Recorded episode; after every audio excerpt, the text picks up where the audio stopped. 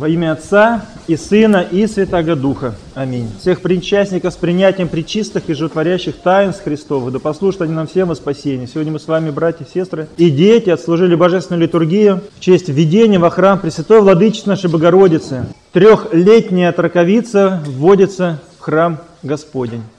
Трехлетняя, трехлетствующая.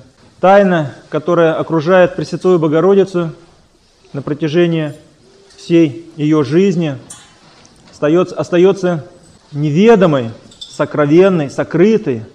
Но церковь, церковь устанавливает праздник введения юной отраковицы во храм и немного приоткрывает завесу над этой тайной, потому как сам Бог устраивает себе жилище.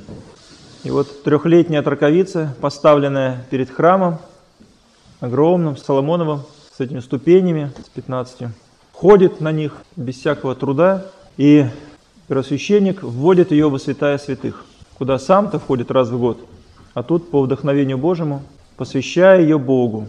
А дальше ее жизнь – это сочетание небесного и земного. То есть она земной человек, но при этом душою вся живущая небесным. Причем не просто умозрительно, воображающе, какой она будет или что она будет делать. Нет.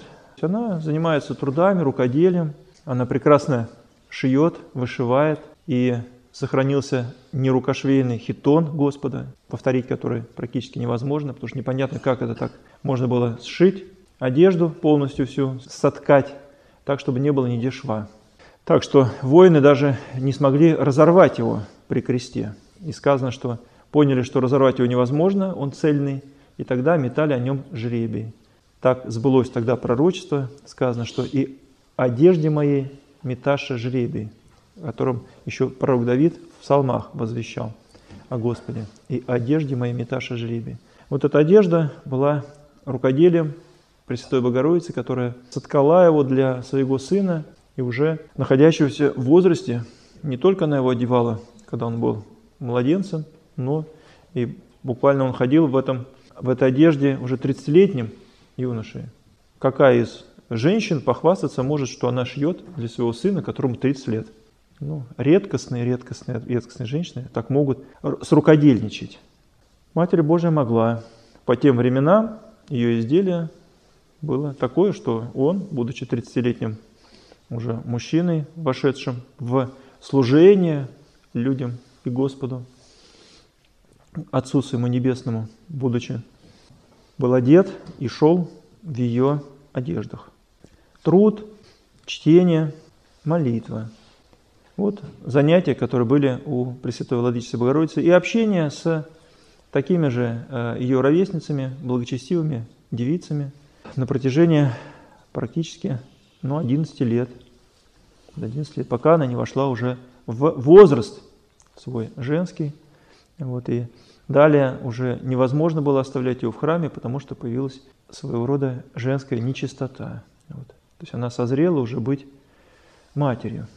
И тогда ее поручили на дальнейшее проживание уже Иосифу, для того, чтобы он соблюдал дальше ее чистоту. Но Бог, как только она смогла быть способна вместить, сразу же сошел с небес и Сын, Слово Божие, воплотившись, стало Иисусом Христом и родился на свет Бога-младенец. Поэтому сегодняшний праздник – это праздник такого благовестия о сбытии пророчеств, первоначальное предвкушение спасения рода человеческого. И мы, празднуя этот праздник, должны вот испытывать на своем сердце удивительную радость и ликование того, что раз Господь это сотворил, то Он сотворил это ради нашего с вами спасения. И мы, пришедшие в храм, в Дом Божий, где ангелы, архангелы, подражаем Матери Божией, которая жила в храме, подражаем ей. Мы слушаемся слова Священного Писания, сердцем своим пытаемся ответить или участвовать в молитве, насколько мы можем, насколько мы искренне, насколько мы понимаем, разумеем эти слова. Обращаемся к Богу своему, и Господь отвечает нам глубоким миром на сердце. Человек, который согрешает, он теряет мир, начинает быть беспокойство, начинает быть волнение, пустота. А человек, который примиряется с Богом в итоге, у него возвращается мир на душе. И сейчас, когда мы слушали замонную молитву, то начинается она именно с миром изыдем. С миром изыдем. То есть с этим миром, который мы получили сейчас здесь, в причастии, в молитве, в богослужении. Мир, который на сердце позволяет человеку радоваться, смотреть друг на друга совершенно иными глазами. Потому что когда человек мирный, то с таким человеком быть рядом, находиться просто одно удовольствие. Когда человек немирный, который постоянно схвачен сердцем своим какой-то страстью, и даже выходя из храма, он вроде выходит из храма мирный, но как только вышагнул, шагнул за порог храма, как только увидел что-то, то сразу же сработал механизм, который сам в себе же человек этот и взрастил, осуждение, негодование, ожесточение, обличение. И человек этот, начиная обличать, начиная ругаться, то злиться, раздражаться, это все не так, это не это, гневаться, все, мира в нем нету. Мира нету. Потерял самое главное – мир. Церковь учит хранить причастие. Вот ты причастился, попробуй его сохранить, причастие, быть причастником его тела и, и, и крови Христовых. То почему-то люди полагают, что хранить причастие – это значит ну, быть в каком-то таком состоянии, ну, мало таком подвижном или восковом состоянии, при этом можно покричать на кого-нибудь одного, на второго, на третьего, разругаться. Вот, э, я причастился, отойди от меня.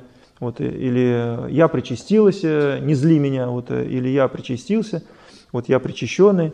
Но при этом внутренне человек может и, и покричать, и погневаться, и разразиться. Но главное это мир. С миром изыдем.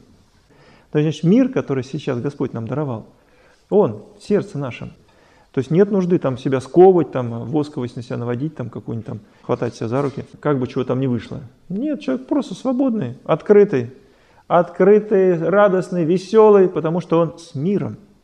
И мир его наполняет, и он этим миром делится, он мирный человек, он Божий человек. Он в мире со Христом, со своей совестью, он в мире с людьми, потому что он примирился, он причастился, тело и крови Христовых он вошел в удел – спасаемых людей. И это действительно великое счастье и радость. Поэтому всех поздравляю еще раз причастников с причастием, всех с праздником Пресвятой Владычицы нашей Богородицы. И еще одно слово о Евангелии, которое звучало воскресном Евангелии, о богатом человеке, который посадил Ниву, и Нива удалась. То есть он посадил поле пшеницы, и эта пшеница заколосилась и принесла ему огромнейший урожай. И такой человек, увидев такая нива, угобзилась ему, думает, что же теперь с этим делать. Ну, для ста мешков это можно еще там найти житницу, да? Но когда тысяча, а когда, может быть, там 10 тысяч мешков, да, или 100 тысяч мешков, это же как их сохранить-то теперь, эту ниву? И, будучи человеком земным совершенно, не богатеющим в Бога, он думает, разрушу яко эти свои житницы и построю в сто раз больше помещения, чтобы все это собрать, а потом буду есть, пить и веселиться, скажу своей душе, отдыхай, душа, у тебя запасено теперь на много-много лет жизни, на 10, на 20 лет жизни. И на это Бог ему говорит, глупый ты человек, да? Неразумный ты человек ночью у тебя возьмут душу твою. Все, что, чем ты владеешь здесь, в этой земной жизни, оборвется с тем, что у тебя душу возьмут. Ты не владеешь своей душой. Ты не в состоянии сохранить свою душу в этом мире. То есть душа тебе не принадлежит. Душу возьмут тебя от тела, и все. И все, что ты накопил, все, что у тебя есть, все пойдет прахом. Кому оставишь ты? Кто воспользуется этим? Вот об этом сегодня притча предлагает Господь для нас с вами, потому что человек так устроен, что поначалу в подростковом возрасте одним способом сатана искушает человека, а когда человек приходит в возраст, то другим способом. Если подростковый возраст через разные вкусовые ощущения, через разные похотливые ощущения, блудные, нецеломудренные, то когда человек в возраст приходит, это все его уже не беспокоит, его искушает сатана через лихаимство, через многоимение, через желание иметь. И интересно, что именно в этот момент, в этом возрасте как раз и происходят такие особые вот расстройства между близкими, родными, связанными с имущественным вопросом, с наследством, и готовы даже поссориться на всю оставшуюся жизнь. И ссориться. И эта власть над нами предметного мира, вещественного мира огромна. То есть нет такого человека, который бы избежал бы это. Если уж даже в семье у Господа сказано, когда праведный Иосиф отошел, то братья стали делить имущество. Ну, это в церковном предании сказано в истории Евсевия. И братья стали делить, и они сказали, что Христу мы ничего не дадим. Ничего не дадим из имущества, потому что он от Марии, и он не наш родной брат. Вот, и поэтому то есть он чужой, и мы ему ничего давать не будем. Вот, и лишь Иаков, один из, сыновей Иосифа, обручника, сказал, что тогда я свою часть поделюсь с ним и получу вместо целого половину, а половину отдам Христу, потому что ему же тоже надо. И отсюда брат Иаков, брат Господень, вошел в историю как брат Господень. Остальные все от него отказались. То есть они поменяли братские отношения на имущество. И вот этот искус для людей уже взрослых очень серьезный такой. То есть и не все его проходят. Очень серьезный. То есть всех штормит, когда начинается делиться имущество, имение. Там, где родители это понимают, они готовят детей, заранее как-то пытаются сгладить, помочь детям правильно вступить в наследство, вот, э, заранее распределяя, обговаривая свою волю. И там, где есть почитание к родителям, там дети из почитания делают так, как сказали родители, и затем уже избегают этих искушений относительно имущества. Там, где этого не произошло, или смерть внезапная, или случайная, или там, где дети не почитали своих родителей, и родителям говорили, они не слушали, или там, где родители с детьми уже потеряли отношения, и тогда оторвались дети и сами по себе болтаются, то они слушают уже другого советчика.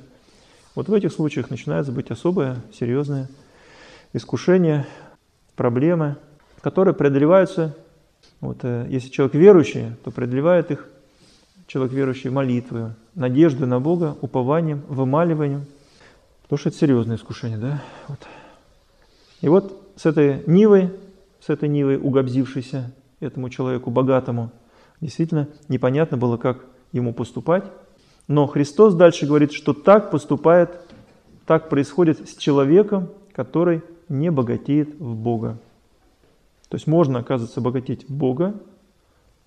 И тогда что нужно было сделать этому богатому человеку, который получил такую прибыль? То есть он мог бы этим богатством своим уж точно стяжать огромное количество молитвы за себя, раздав бедным, нищим. Вот. Да, оставив и себе вот, э, какую-то часть для своих, может быть, близких, родных, но устроив и поучаствовав во многих и многих людях. Поэтому само по себе богатство, это, оно неплохое, не есть в нем зло, не в нем зло, вернее, вот не в богатстве, а в том, что человек не в состоянии с ним правильно распорядиться. Поэтому люди говорят, не был богат, не становись, да? Потому что богатство многих довело до безумия. Потому что человек не понимает, что теперь делать и к чему стремиться. Одно дело, он стремился всегда заработать себе хлеб насущный, и еще что-то, а тут на тебе богатство свалилось, и теперь работать не надо, говорит он. И что теперь делать тогда? Пей и веселись, душа моя. В итоге в могилу сойдешь.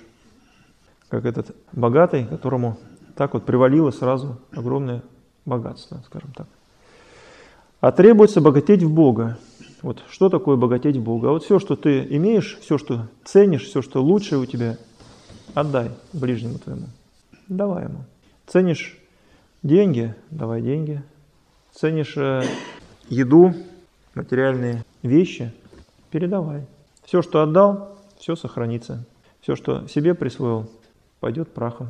То есть, чтобы в Бога богатеть, нужно давать это в руки ближних, в руки нищих, в руки странников, в церковное ведение, в церковь, в храм. Вот, и тогда действительно именно это и дает возможность тебе богатеть на небе. Все, что ты передал Богу, все твое. Все, что за собой удержал, сам потребил, все уйдет прахом. Все исчезнет. Это вот такая мудрость, о которой церковь напоминает нам на рождественском посту сегодняшним днем, воспоминая эту притчу о человеке, которому уродилось много-много урожая. Господу же нашему Иисусу Христу, с Его безначальным Отцем, со Пресвятым Благим Животворящим Духом слава, всегда, на неприсно и во веки веков. Аминь.